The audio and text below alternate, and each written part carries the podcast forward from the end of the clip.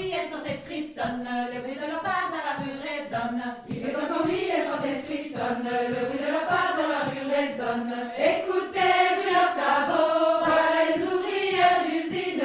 Écoutez, bruit leurs sabots, voilà qu'arrivent les peines sardines. Bienvenue chez Bretonne Breton et Féministe, le podcast qui explore les féminismes en Bretagne et décentralise la parole.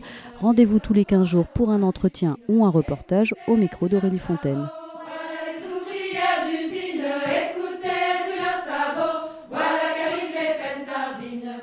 Aujourd'hui, c'est un épisode hors série qui est diffusé sur Bretonne et Féministe.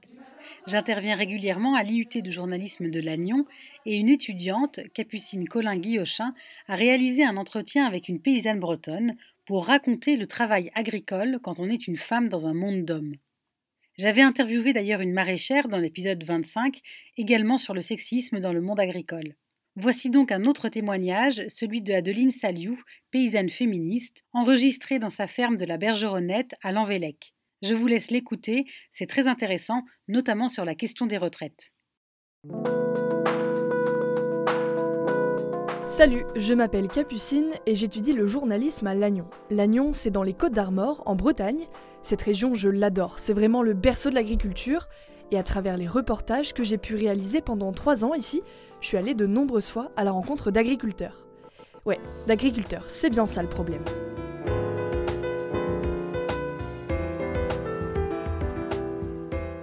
Elles sont où, les exploitantes agricoles, les cultivatrices, les éleveuses, les maraîchères? Eh bien, je vais t'en parler maintenant, justement. Direction Lanvélec, une petite commune au sud de Plestin-et-Grève, dans les Côtes d'Armor. On a rendez-vous avec Adeline Saliou-Offray, co-gérante de la ferme de la Bergeronnette.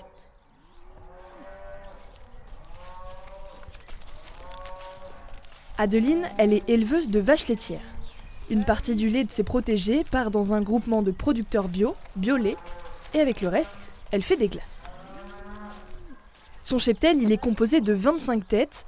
Il y a des bretonnes pinoires, des jersiaises, des froment du Léon ou encore des armoricaines ou des normandes. Bref, ces vaches, elles sont multicolores. Dans cet épisode, on a un sacré programme, accroche-toi.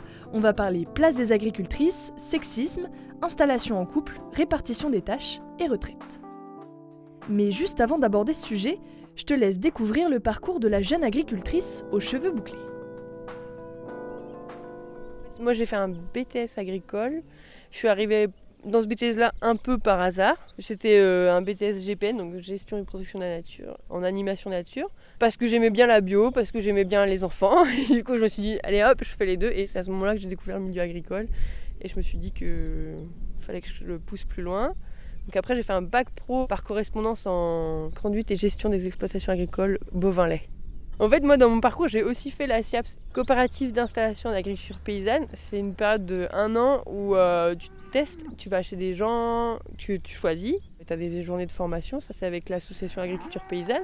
Moi, quand j'ai choisi mes stages de SIAP, j'ai choisi en fait, je suis allée chez des filles. du coup, c'est une de mes collègues de marché maintenant et c'est une amie qui est à Vieux Marché.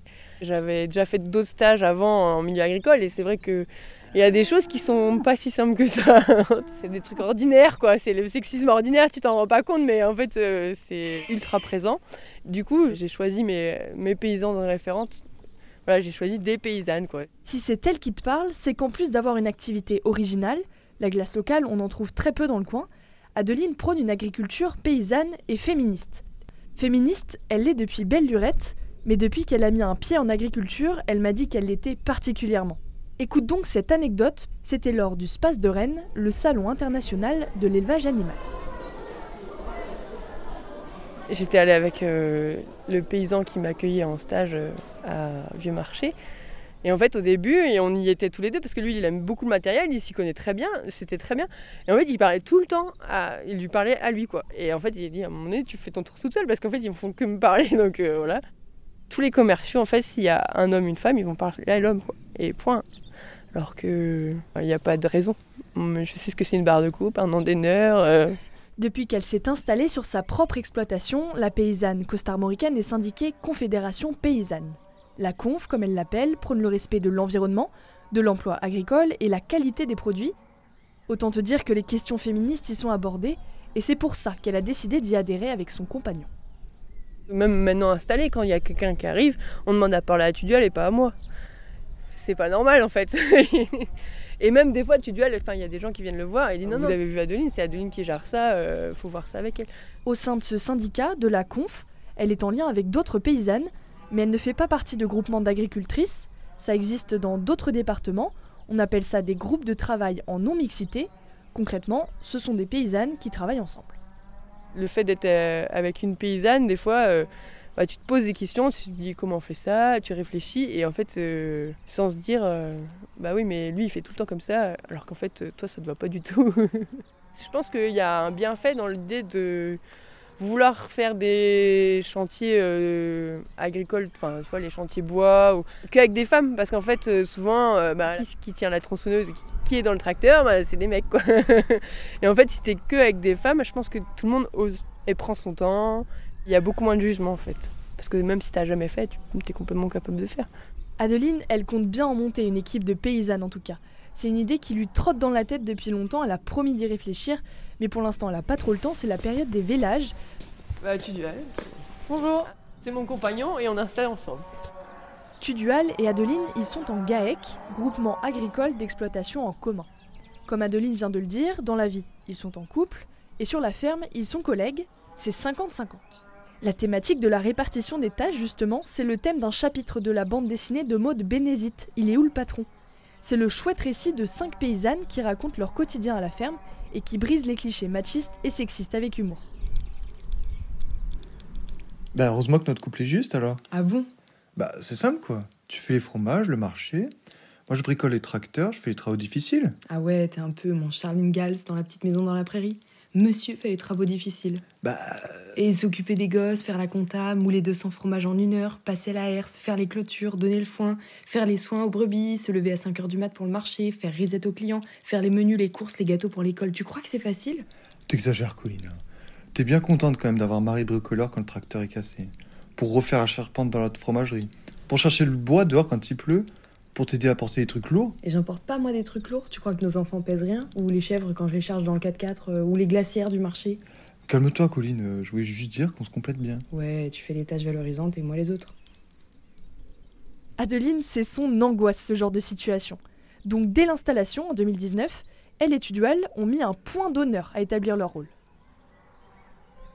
Chez nous, c'est pas la femme fait les, traites et s'occupe du gamin, quoi. C'est hors de question. enfin, dans beaucoup de fermes, c'est ça. Est-ce que c'est un choix conscient ou pas? C'est ça qu'il faut se poser comme question. Chacun trouve son bien-être comme il, le souhaite. Il faut être conscient de pourquoi tu es là, est-ce que ça te plaît vraiment, et s'interroger sur ça. C'est pas se dire euh, je suis une femme et je n'irai pas faire les foins alors que ça te plaît. Moi ça me plaît donc euh, je vois pas pourquoi je m'empêcherais d'aller les faire.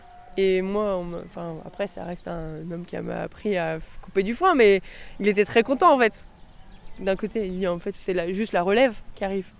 Et la relève, qu'elle soit homme ou femme, il en faut. Donc en fait, si à un moment donné tu veux pas être euh, tout seul dans ta campagne, et il va falloir qu'ils acceptent de voir des femmes sur des tracteurs. Hein.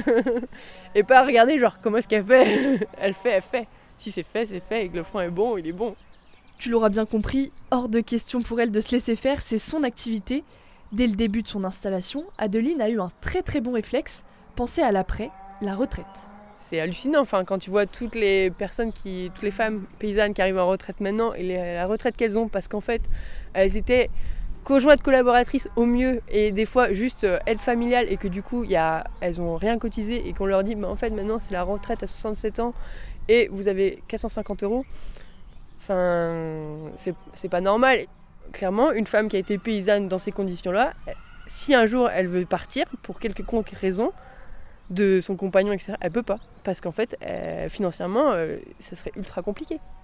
Pour le statut, là, maintenant, il faut, euh, il faut le 50-50, c'est obligé.